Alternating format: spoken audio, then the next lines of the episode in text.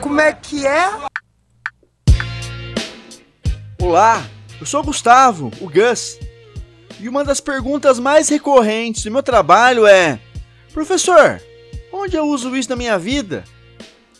Uma pergunta que é legítima, mas vamos por partes e vamos pensar um passo atrás.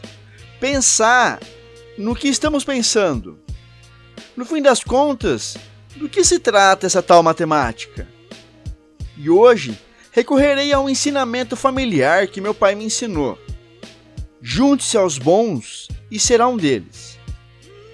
E colei com o time Matemaníaca e lá a Júlia Jacu me apresentou o Henrique Franco, que nos deu literalmente uma aula sobre o que é e de onde veio a matemática. Lá no server do time da Matemaníaca no Discord. E eu pude trazer esse momento para vocês. Aproveite. Ô louco, vamos torcer para que isso dê certo. É a primeira vez que a gente está fazendo isso nesse Discord. É... Primeiro, eu gostaria de agradecer a presença de todo mundo que está aqui para essa quarta-feira diferentona. Em especial, queria agradecer o Henrique, que vai é, levar a gente aí nesse papo gostoso. O Henrique, ele é graduado em filosofia, ele está fazendo, finalizando o mestrado, né, Henrique? Isso, eu tô eu tô terminando a minha graduação em filosofia, na verdade, só que eu entrei no mestrado porque eu tinha uma outra graduação que era engenharia elétrica. Uhum, então o Henrique está aí fazendo fazendo uma corrida contra o tempo e já está submetendo seu projeto para o doutorado. E pelo que ele me contou, que eu tenho aqui informações privilegiadas, Henrique está entrando num, num, doutorado de filosofia analítica, que é o que vai se debruçar sobre as perguntas de o que é ciência, né? Estão mais alinhadas às perguntas da ciência e não da arte e da literatura, certo, Henrique? Sim, sim, Ju. O Henrique é, participa aqui com a gente vários dias, vocês não viram a carinha dele, já jogou com a gente de sexta-feira tal, e ele é super envergonhado, então tô muito feliz dele ter aceitado o papo, dele ter topado vir aqui falar sobre algo que a gente ama, que é filosofia. Então, só lembrando, convido todo mundo a deixar o microfone fechado nesse primeiro momento, para o Henrique poder falar. Não deixem de comentar bastante lá no que é matemática, fazer as perguntas e depois a gente abre um espacinho aí para a gente debater um tanto, tá bom, gente? Henrique, mais uma vez, muito, muito, muito obrigado e arrasa aí na apresentação. Valeu, Ju. Eu que agradeço a oportunidade de, de estar aqui falando de um assunto que, que me instiga tanto, assim, que, que dá tanta vontade de, de, estudar e tal. E é muito bacana saber que tem gente interessada nesse, nesse tipo de, de pesquisa, né? Bom, então vamos lá. É, a filosofia da matemática, ela é um caso muito interessante dentro da, da filosofia, e ela se concentra numa área maior da filosofia, que é a filosofia analítica, né? Que é um modo de fazer filosofia que se volta mais para a ciência e, e para uma descrição é, mais pautada na lógica a respeito do mundo, né?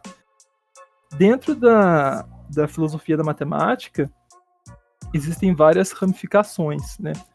Existe, por exemplo, ontologia da matemática, que é um ramo específico que, que estuda qual que seria a realidade dos entes matemáticos, né, das, das entidades próprias da matemática. Existe a metodologia que se volta para como se desenvolve os métodos propriamente matemáticos. Existe a epistemologia matemática, que se debruça é, sobre a questão sobre como sabemos a matemática existe a lógica que é o que investiga como que é que se dá as operações matemáticas, né? E existe a semântica, né? O, o, a, o estudo da linguagem matemática, né? É, e, e, é interessante a gente falar que esses ramos eles não são estanques, né? Eles não são, eles não estão separados assim totalmente, mas há uma comunicação entre eles, né? Por exemplo, é, uma consideração feita em ontologia, ela coloca em xeque coisas sobre epistemologia, né? Por exemplo, é, há uma corrente dentro da filosofia da matemática chamada de realismo ontológico. E essa corrente ela é importante porque se a gente for pensar nela, o primeiro grande nome que aparece nessa corrente de pensamento é Platão. E Platão identificava os números, né, como formas parecidas com o pensamento, né? Isso aparece na, na República. Platão foi, foi muito influenciado pelos pitagóricos, né? É... Então, Platão, é, os números, eles eram entes é, eternos e imutáveis que estariam para além do espaço e do tempo, né? Eles não mudam, é diferente da nossa realidade sensível, né? E aí ele nem gostava muito de, de colocar qualquer tipo de discurso dinâmico relacionado à teoria matemática, muito diferente do que fez o Euclides. Né? Se a gente pegar alguns diálogos do Platão, ele critica os geômetras e coisa do tipo. É, o Aristóteles já vai numa linha contrária do Platão, mas a gente não pode falar que o, que o Aristóteles vai renegar totalmente as contribuições platônicas. É, Para o Aristóteles, a, a, forma das coisas né, estaria nas coisas mesmas, né? É, não nesse mundo hiperurânico que o Platão pensava que era o mundo das ideias, né? Mas, é, bom, aí a questão é essa, né? Pelo menos uma questão muito importante, né? É essa sobre qual que seria a natureza do, dos entes matemáticos, né? Uma vez que eles são entidades abstratas, né? Ninguém vê um número 2 caminhando na rua, né? Ninguém cumprimenta um sinal de integração e coisas do tipo. Né? É, e aí a, a história foi se desenvolvendo, né? Durante a Idade Média, a gente tem poucas, poucas coisas a respeito de filosofia da matemática, mas a gente tem algumas coisas em lógica, principalmente foram herdadas do pensamento aristotélico. E eu acho que o grande, que a coisa começa a mudar e, e essa divisão mesmo que a gente conhece hoje de filosofia analítica e filosofia continental ela começa a se delinear a partir do século XVIII, mais ou menos, com a filosofia de Kant, de Immanuel Kant, que era um filósofo alemão nascido na, cidade de Königsberg. Königsberg hoje pertence à Rússia. Bom, Kant escreveu três grandes críticas: a crítica da razão pura, a crítica da razão prática e a crítica da faculdade de julgar. É, cada uma dessas três críticas deveriam responder perguntas importantes, né? Bom, a gente vai se atentar aqui à crítica da razão pura, que é a que se perguntava a respeito do que nós podemos conhecer.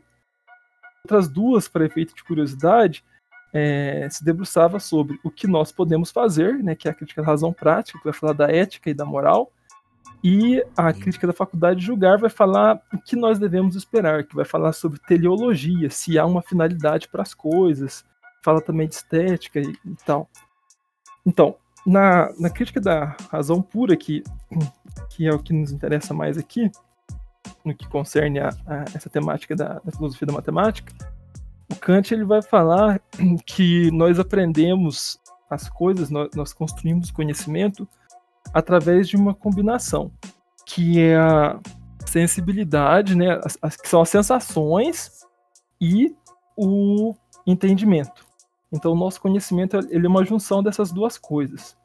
E aí, o Kant vai falar que existem, existem dois tipos de juízos. Existem os juízos analíticos e existem os juízos sintéticos. Os juízos analíticos são juízos que não acrescentam nada. Por exemplo, é um exemplo e é um exemplo que ele dá na crítica da razão pura, é, todo o corpo é extenso isso é um juízo é, analítico, porque na definição de corpo está o fato dele ser extenso. Agora, uma outra frase, é, todo corpo é pesado, já é um juízo sintético, que depende da experiência. Você tem que ter uma, uma, uma experiência né, a respeito do que, do que possa ser, ser peso. Né? Então, a coisa faltada na, na empiria nesse caso. Né? E aí o Kant ele vai falar que a matemática ela se baseia em, em juízos é, sintéticos a priori. É, e aí a coisa fica complicada porque a gente estava falando que analítico era uma coisa que não tinha a ver com a experiência, e ele vai falar de sintético, que é uma coisa que tem a ver com a experiência, mas ele vai falar que é a priori. É, esse a priori ele vai aparecer aí porque eles seriam originados daquilo que ele vai chamar de intuições puras da sensibilidade. e nós possuiríamos duas intuições puras da sensibilidade: o espaço e o tempo. O espaço, ele, ele tem uma. Ele nos dá a, a sensação de, de exterioridade, né? E segundo Kant é o que permitiria fazer a geometria. Enquanto a, a álgebra, né, a gente precisa do, da questão da, da sucessão, né, do tempo, né, que tem, tem uma coisa a ver mais com uma sensação interna, até que ele vai falar lá, que nos dá, é, que nos permite fazer a álgebra, né? Bom, a filosofia da matemática do Kant está longe de ser a filosofia da matemática mais, mais aceita atualmente, mas ele abre espaço para discussão, né? É, a respeito de como é possível a matemática, né? E aí tem duas reações, né, ao pensamento kantiano, né, no século XIX ainda, que é o do, do pensador é, inglês John Stuart Mill, também muito famoso no, no utilitarismo, e do alemão Gottlieb Frege. O Stuart Mill ele tenta pautar a matemática totalmente na, na empiria, ao passo que o Frege vai na contramão disso, né? O, o Frege, ele, ele é o pai do projeto logicista, né? Então, e, e essa foi uma das grandes da filosofia da matemática. Bom, então, é, depois dessa introdução, né, vamos focar nas três principais correntes da filosofia da matemática que eu acho que, que é mais interessante. Né? E a primeira delas é o logicismo, né? é, o, o grande projeto logicista era tentar fundamentar toda a matemática na lógica. E aí o precursor desse movimento, né, dessa corrente, foi o filósofo e matemático alemão Gottlieb Frege. Tem até uma frase dele muito interessante, até que ele coloca no Fundamentos da Aritmética, é, a respeito dessa intersecção que há entre a matemática e a filosofia quando nós nos perguntamos o que é um número, né? Coisa que quando a gente está fazendo exercício a gente não para para perguntar. Bom, aí a questão é que alguns conceitos que apareciam em Kant no Frege vai aparecer de modo um pouquinho diferente. Né? Eu vou achar essa frase aqui que eu achei bem legalzinha. Ele coloca logo no começo dessa obra dele que eu citei. Hum, a frase que, que, ele, que ele coloca no começo que eu acho interessante a gente falar é essa aqui. Minhas considerações tornaram-se, por isso, é certo, bem mais filosóficas do que pode parecer apropriado a muitos matemáticos. Mas uma investigação radical do conceito de número deverá sempre resultar um tanto filosófica. Essa é a tarefa comum à matemática e à filosofia. Então é um campo ali que pertence a essas, essas duas, duas disciplinas, assim, né? duas áreas. assim. E eu diria que essas fronteiras elas não são muito bem demarcadas quando esse debate vai se aprofundando, e isso também o Bertrand Russell, que foi um outro logicista importante, falou também, que ele, ele fala que fazer é, matemática é fazer lógica e, e vice-versa. É, e aí então o Gottlieb Frege, né, ele volta no, nos escritos dele, né, para a questão do, do que é a, a priori, né, e da analiticidade, né.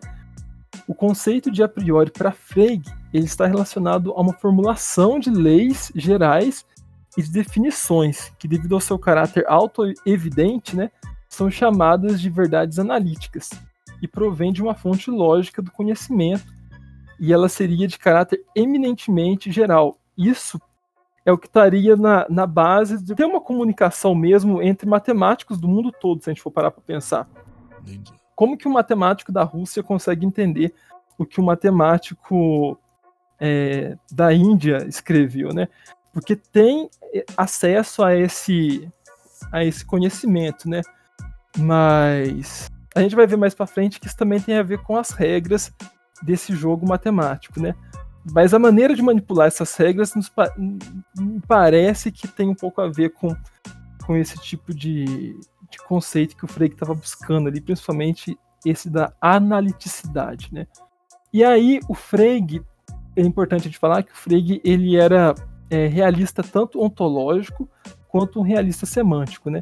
Então ele achava que as entidades da matemática elas existiam, elas tinham uma existência própria, assim como o conteúdo dessas das proposições matemáticas também tinha uma existência própria, e isso era dado pelo caráter lógico que a matemática possui, né? Nos fundamentos da, da aritmética, né, o Frege ele vai tentar é, deduzir a aritmética da lógica.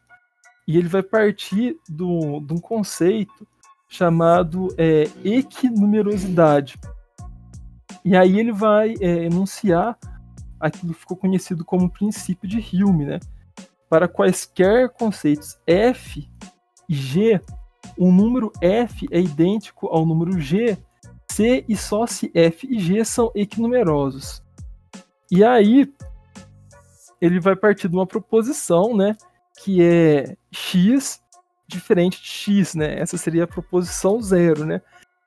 É, quando que isso seria satisfeito, né? Isso não, não, jamais seria satisfeito, né? Não tem como você encontrar algo que seja diferente de si mesmo, né?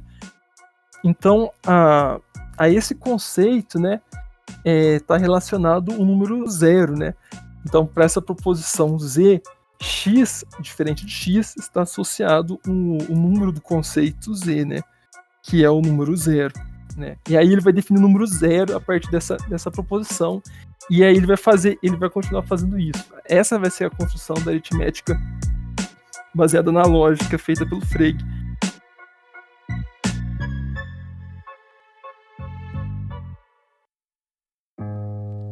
Bom, a, a, a proposição seguinte, né, é, seria TB igual a zero, né, onde esse T é não nulo, né. Isso só é verdade se o B é igual a zero, né? Então, logo o número que é associado a essa proposição só pode ser o número 1, porque somente é, no caso de B ser igual a zero que a proposição é, é válida, né? Ela, ela, ela vai ter validade lógica. Então, observa-se que para essas formulações, é, Frege não necessitou recorrer a qualquer fato observável, né? E, e elas se seguem da, da definição, né? Elas, elas, constituem, então, conceitos é, de natureza a priori objetiva. Eu acho que fica claro para todo mundo, é, em qualquer lugar do mundo, esse tipo de coisa, assim, né? E aí, o número 2 vai ser o número que é associado ao conceito Z ou ao conceito T, né? E aí por diante, né? Estendendo o procedimento, nós temos que o conceito do número N é a extensão ou coleção contendo todos os conceitos que são satisfeitos por exatamente n, n menos 1 objetos. E assim por diante. Porque se a gente, se a gente for pensar na primeira proposição, ela menos 1 vai dar o número zero. E, e aí dá para construir a, a, aritmética com base na, na lógica. Bom, é, se a lógica consiste apenas em análise conceitual, me parece que não há objetos lógicos, né? E esse é um resultado importante da lógica contemporânea, né? Então, é, mas os resultados do Frege, eles ainda perduram e tem, e tem gente que ainda defende é, muita coisa que o Frege escreveu. É, o projeto do Frege ele ia muito bem até a elaboração daquilo que é chamado de lei quinta, que para quaisquer conceitos f e g, a extensão de f é idêntica à extensão de g, se e só se para cada objeto a, f de a, se e só se e g de a. É, o Bertrand Russell, né, que eu já mencionei aqui, ele se comunicava com o Frege através de cartas e ele descobriu que não se aplicava é, essa lei quinta elaborada pelo Frege. Né? Ele, o, o, Russell, né? Ele identificava a lógica com a matemática, né? E era um defensor do desenvolvimento dessas duas áreas, né? E ele acabou percebendo que essa lei básica quinta era problemática. E isso acabou originando aquilo que é chamado paradoxo de Russell, que é uma coisa que eu ainda vou me aprofundar um pouco mais. Aí, quando tiver um pouco mais de leitura a respeito do paradoxo de Russell, eu posso comentar aqui. Então, do logicismo que eu queria falar era basicamente isso, né, dessa, dessa intenção que eles tinham, desse projeto que eles tinham de fundamentar a matemática na lógica.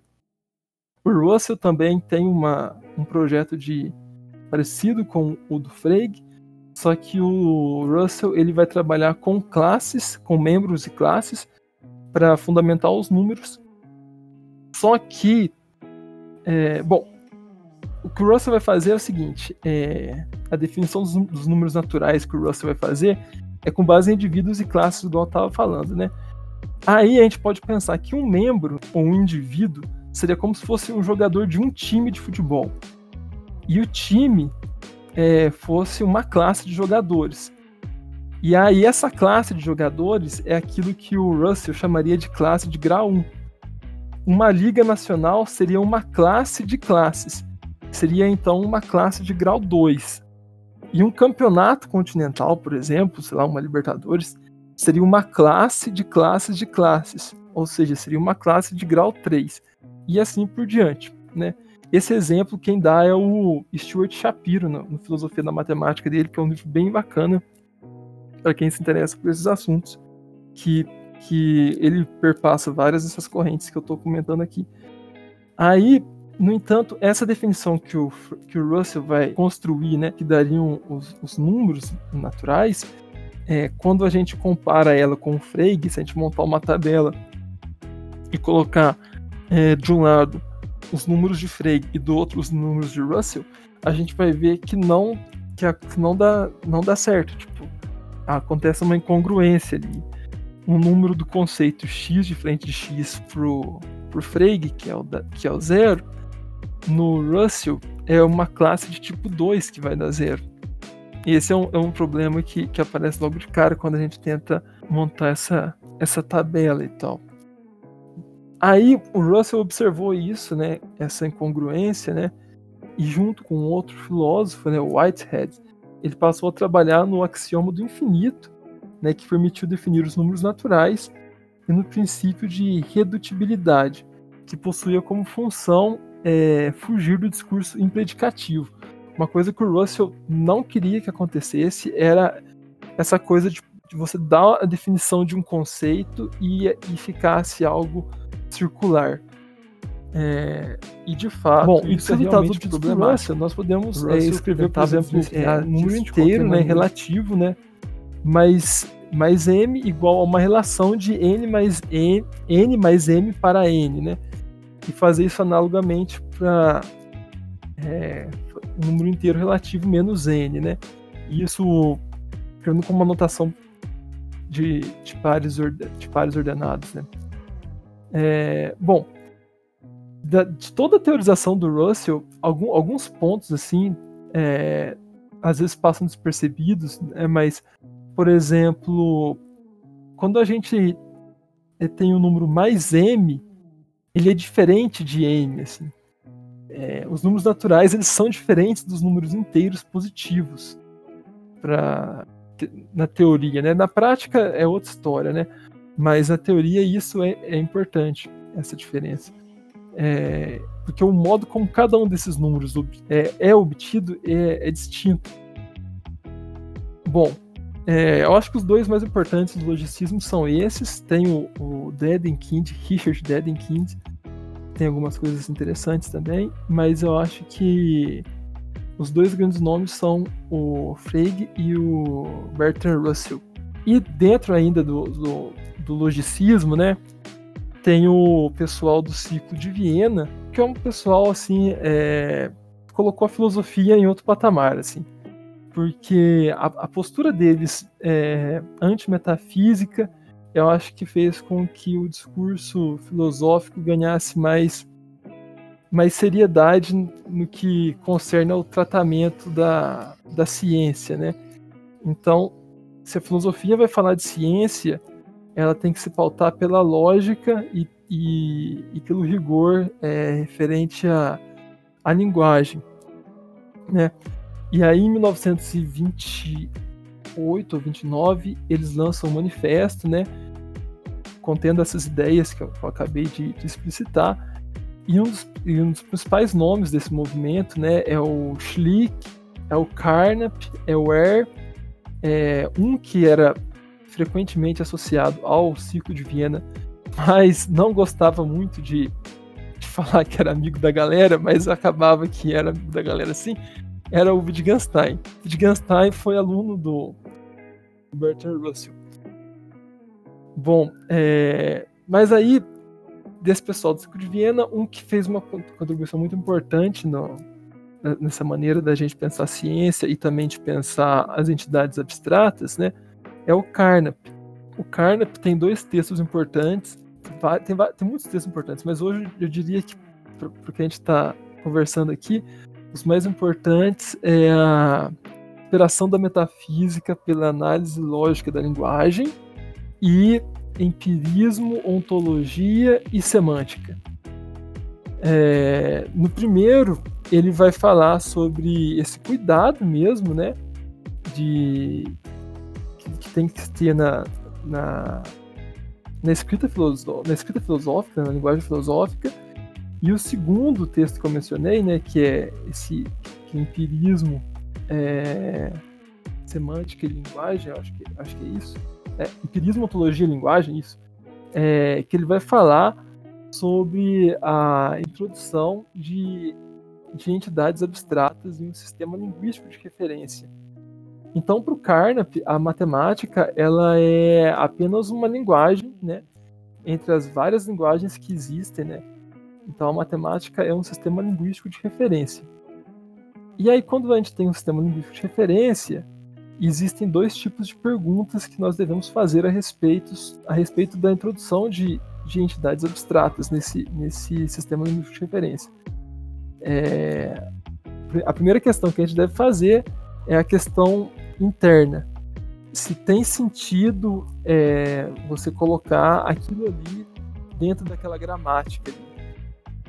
E a outra questão é uma questão externa que se volta a respeito da existência do, do ente, né? Se quer introduzir. É, quando a gente analisa bem, a gente percebe que as questões internas elas são fáceis de ser, serem respondidas porque parece que é uma exigência própria do, do sistema que se introduz alguma coisa nova ali. Já a questão externa, ela vai parecer algo de cunho metafísico e também não faz sentido você colocar a questão externa, porque fa faria sentido nós perguntarmos sobre a existência dos números para além do, do domínio da matemática ou da onde a gente usa a matemática? É, por exemplo, o que o, o, que o Carnap defende e o, que eu, e o que eu acho muito razoável. Outro pensador do ciclo de Viena também, e que fala coisas nesse sentido, é o Ware. Para o Ware existiriam dois tipos de proposições. É, proposições que dependem da, da empiria, né, do, dos experimentos que, que, a gente realiza, e proposições da lógica.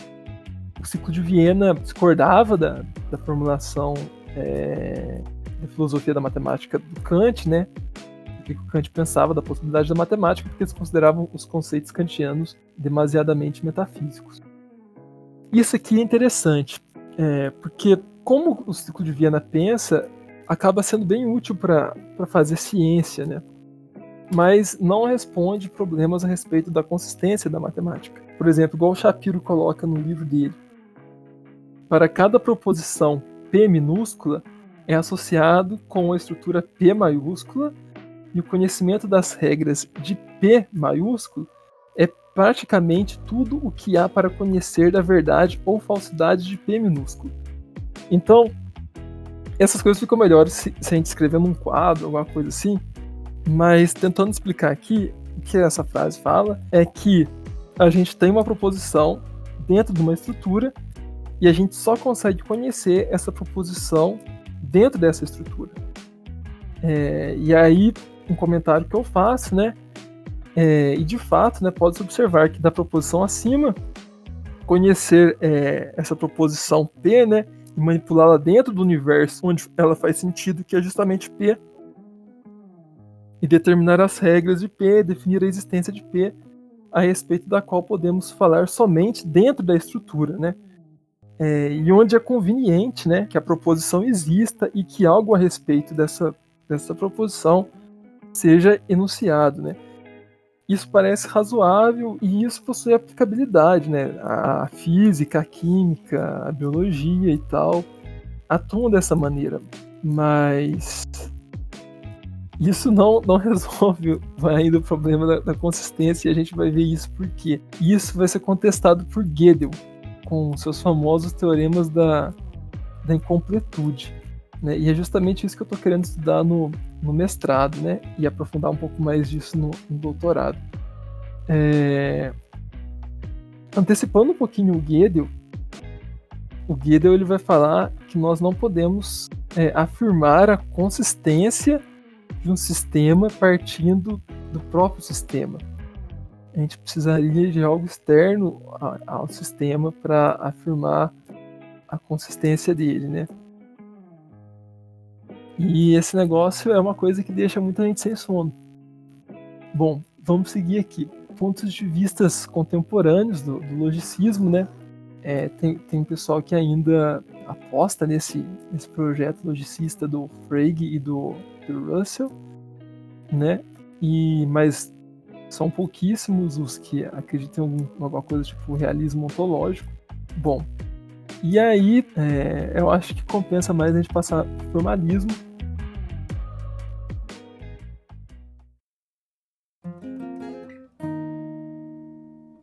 O formalismo foi uma outra corrente importante na, na filosofia da matemática do século XX. E os formalistas, eu tendo a concordar um pouco mais com os formalistas. É, eu acho que o pessoal que faz matemática também tende a concordar um pouco mais com o pessoal do, do, do formalismo. Bom, é, as proposições da matemática, elas significam alguma coisa, né?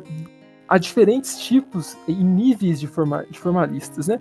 Mas a tese comum para os formalistas é que a matemática seria um conjunto de regras que não tem compromisso é, nenhum com a realidade, né?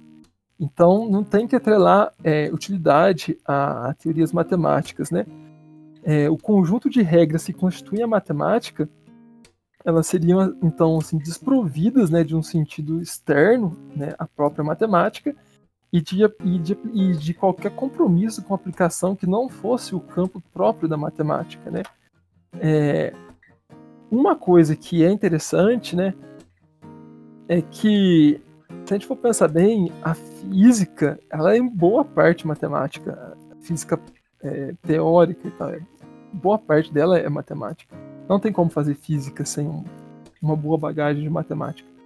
É, mas a, não, a física não é totalmente matemática. Mas essa já é, é outra discussão. É, bom, mas para, para o formalista de termos, né, não há mais o que buscar a respeito de um número que não seja a sua representação na forma de um termo mesmo. Né? A cunhagem de um termo é o que permite a sua manipulação e ela é feita conforme regras estabelecidas. Né?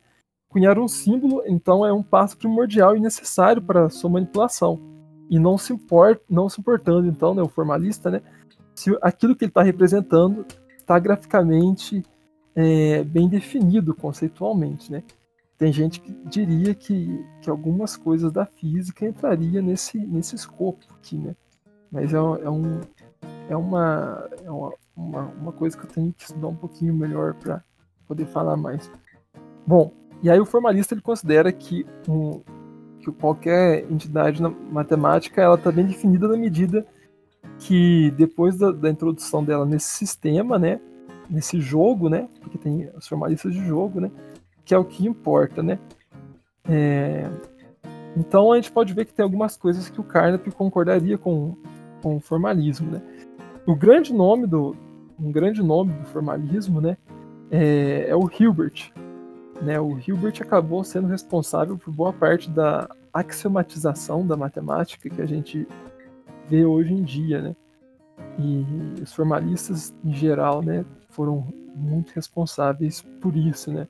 O Frege, né, o logicista, ele considerava que um argumento a favor do, do logicismo, né, era a explicação de algum tipo de aplicação por exemplo, quando a gente estava falando do princípio de, de Hume, né, que é o teorema de, de Frege, com aquele, com aquele princípio a, acaba se constatando a cardinalidade, ou seja, acaba aparecendo alguma outra coisa ali da, da, da definição que ele estava buscando, né?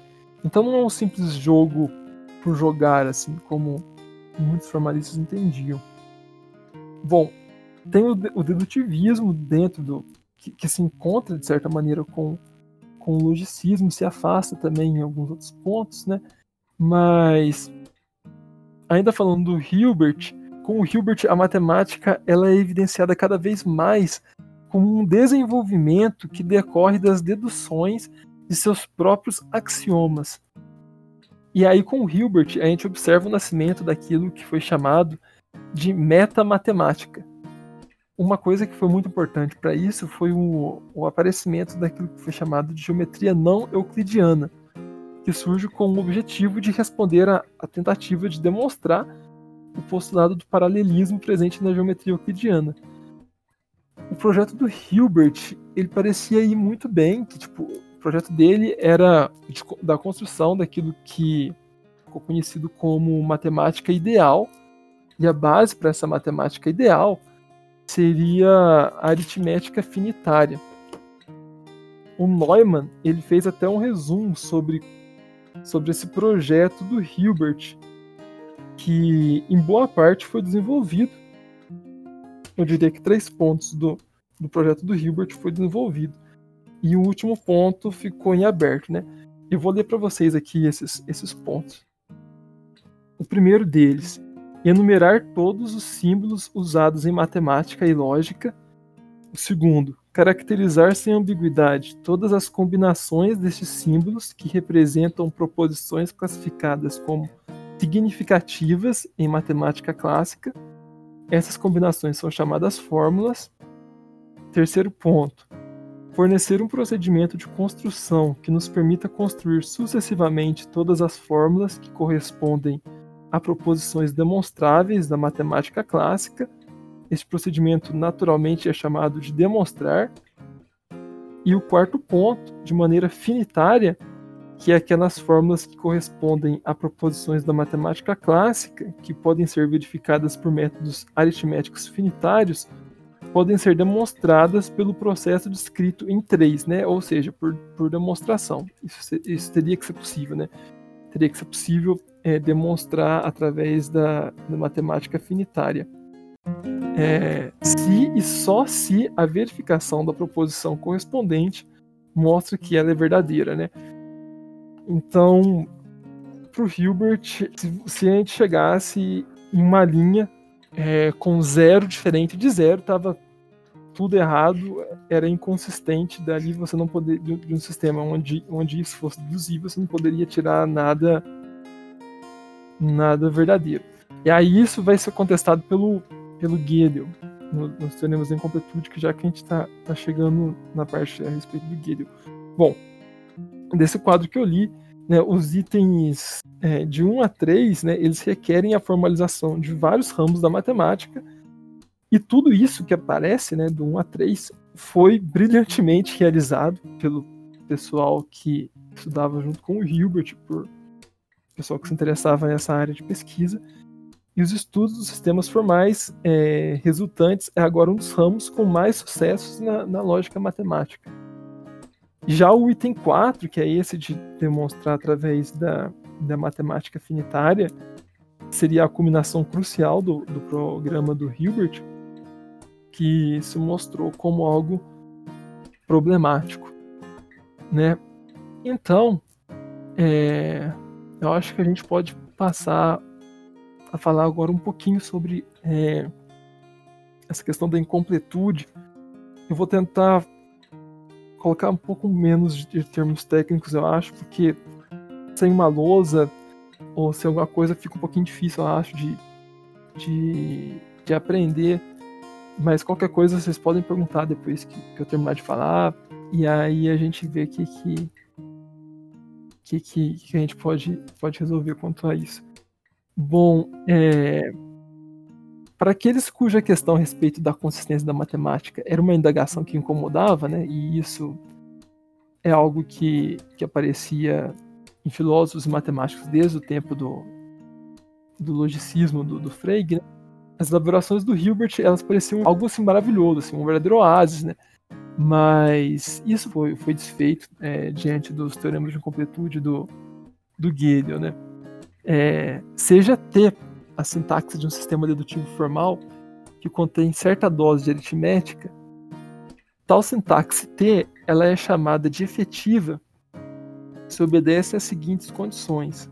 Primeira, deve existir um algoritmo que determina se uma sequência qualquer dada de caracteres é uma fórmula gramaticalmente correta, ou seja, deve estar de acordo com as regras de T.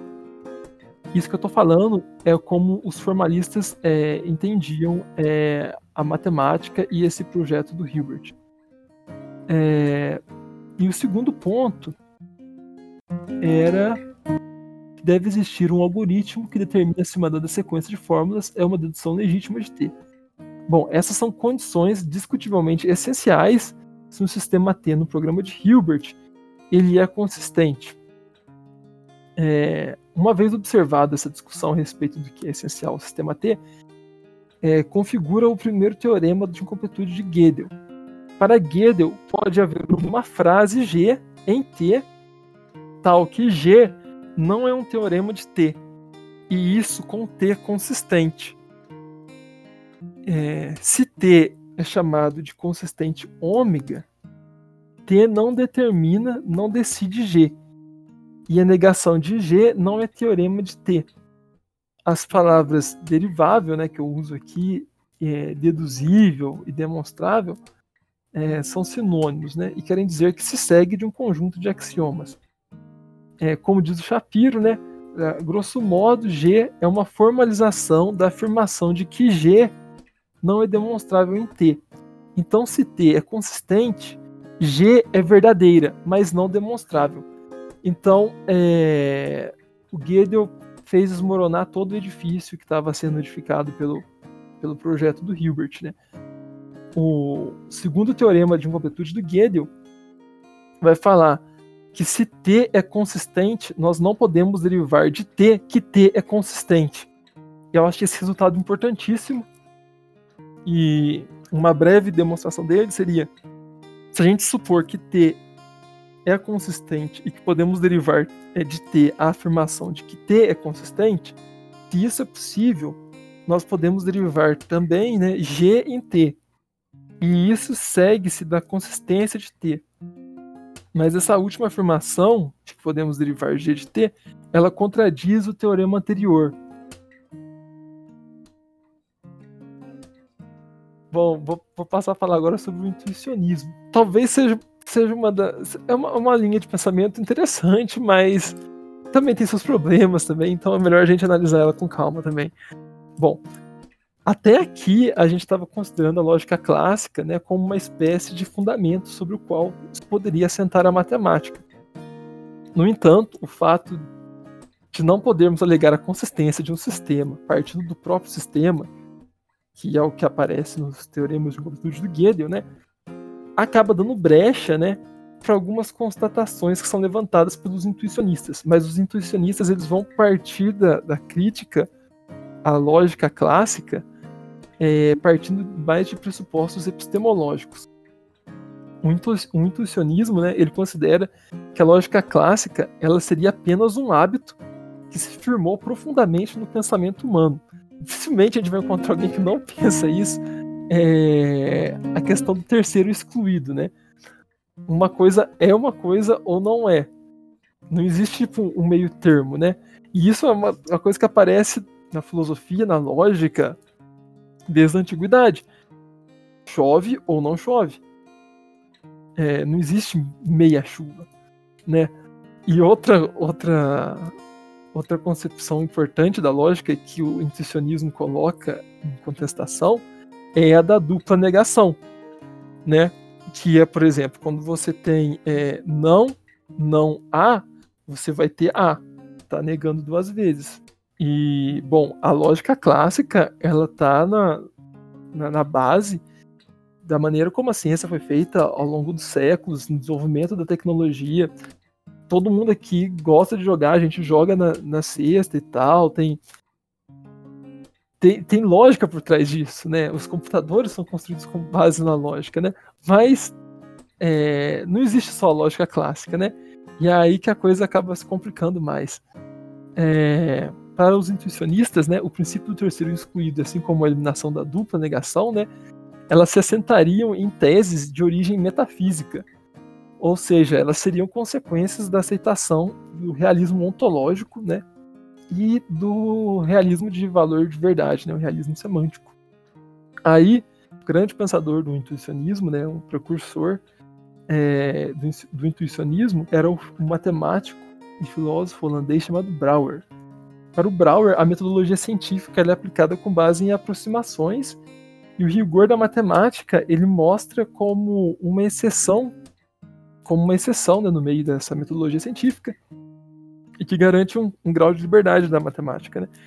Então ele considera que boa parte da matemática é, é de natureza é, mental. Ele vai falar que fazer matemática é, é pensar, né? Ele identifica o pensamento humano com a realização da matemática.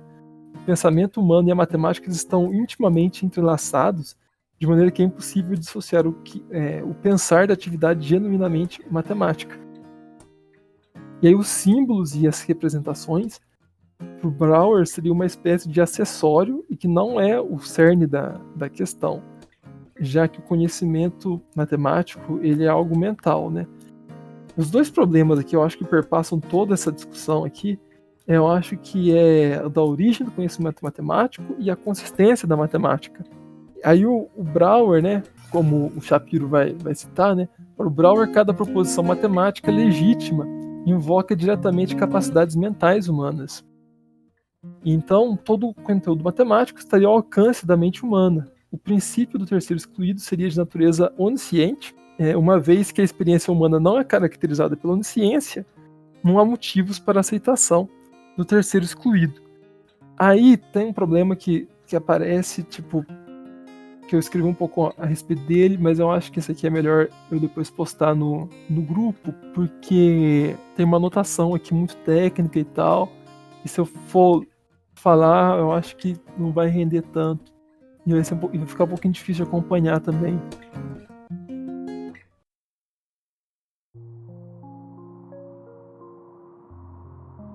Bom, mas, por exemplo, há problemas da matemática da, da, matemática, né? Aí eles vão fazer essa distinção, né? Já que a lógica clássica é contestada e a lógica clássica ela tem influência no desenvolvimento da matemática, então há alguns resultados da matemática que passam a ser contestados pelos intuicionistas. E aí, por exemplo, há problemas que vão ser resolvidos de maneira diferente quando se parte da lógica intuicionista. E um desses problemas é o da sucessão de Cauchy, né? Que o Brouwer vai resolver de outra maneira lá. Ele vai usar é a sucessão de escolhas livres, Free Choice Sequences. E aí, até quando a gente coloca isso em notação lógica e tal, a gente vê que, que para o intuicionista a coisa muda e eu acho que acaba complicando um pouco mais. Eu, eu acho que o fato, justamente o fato da, da, dessa, desses dois princípios da lógica clássica, né? Do terceiro excluído, da dupla negação, terem se perpetuado, né? No pensamento humano, é justamente o fato da coisa ter dado certo, da, da aplicação disso ter dado certo, né? Então, agora já, já só eu, eu falando, nem é o Brouwer ou qualquer outro filósofo falando, mas o que eu concluo um pouco disso, né, é que por mais que a matemática possa ser uma atividade mental, igual os nutricionistas colocam, me parece que a referência ela acaba sendo um mundo e a aplicação. Por mais que a matemática seja também um jogo também, é, isso em algum momento pode ser aplicado e eu acho que se der certo, né, tipo, se tiverem frutos, né, essa aplicação, é um indício que a gente está indo no caminho certo, né? Mas isso não responde ainda a questão sobre a, a inconsistência, né? pessoalmente não sei se, se é possível superar o que, é enunciado no, nos teoremas de incompletude do Gödel. Mas eu acho que é um objeto de estudo assim, interessante, que vale a pena é, se debruçar nele. É um estudo interessante de, de, ser feito. Né?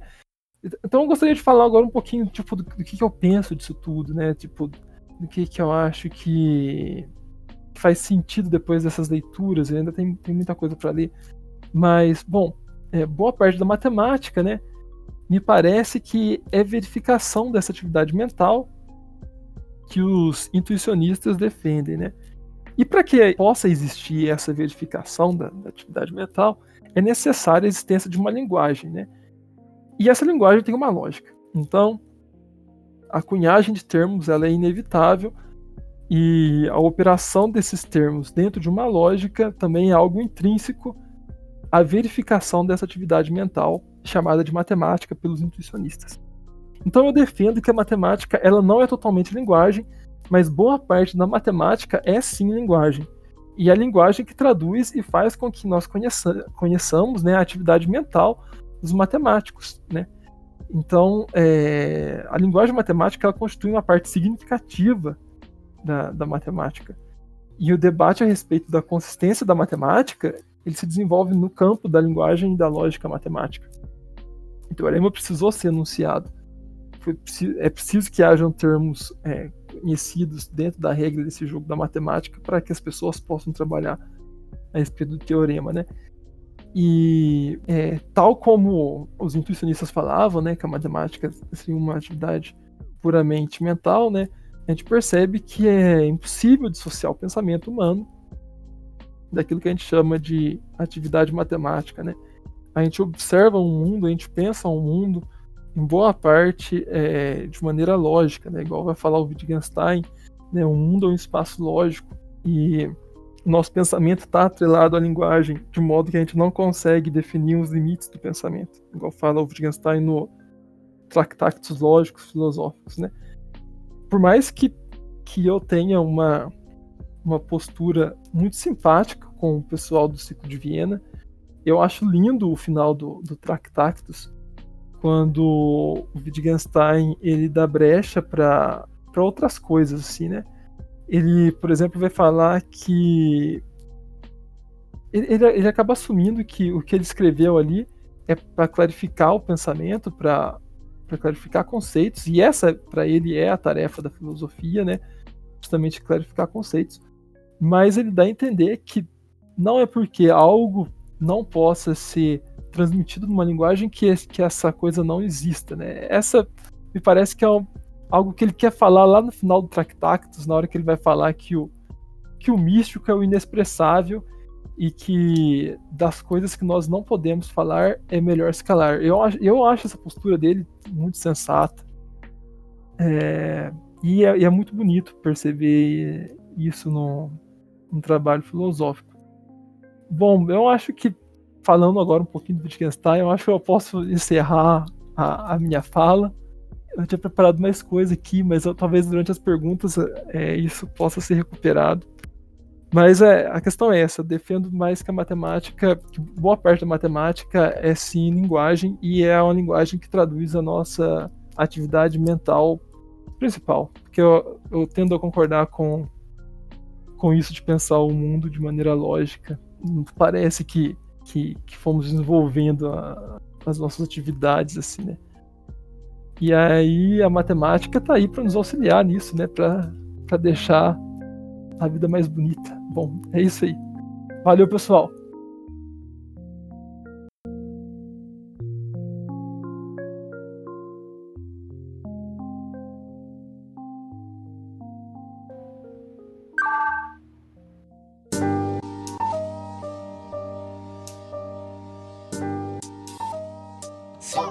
Como o episódio já ficou razoavelmente longo, as perguntas foram retiradas da edição. Mas você está convidadíssimo e convidadíssima para nos procurar. Entre no Discord e participe da comunidade do time Matemaníaca. Muitíssimo obrigado, Henrique. Pensar a matemática partindo de Kant é algo que realmente abre novas percepções sobre esse assunto. Muitíssimo obrigado, Juju, por fazer essa ponte. Conheçam o canal dela no YouTube, a Matemaníaca. E sua arroba no Instagram é arroba a Matemaníaca. Ela ensina e trata a matemática de uma maneira sensacional e conecta pessoas de maneira tão incrível quanto. Os links estão na descrição. Despir-se de ideias prévias é função de qualquer pessoa que se propõe a aprender. E aprender é pôr-se à disposição para interagir melhor com o mundo que você conhece e que virá a conhecer. A matemática é tão real quanto os números que ela lida. Mas essa familiaridade com que tratamos ela nos anestesia de pensar o óbvio. O que é ela? E apesar de não haver um consenso, não conseguimos negar que essa disputa por ela a torna tão humana quanto qualquer outra área do conhecimento. Beba água, faça tabuada e viva mais matemática.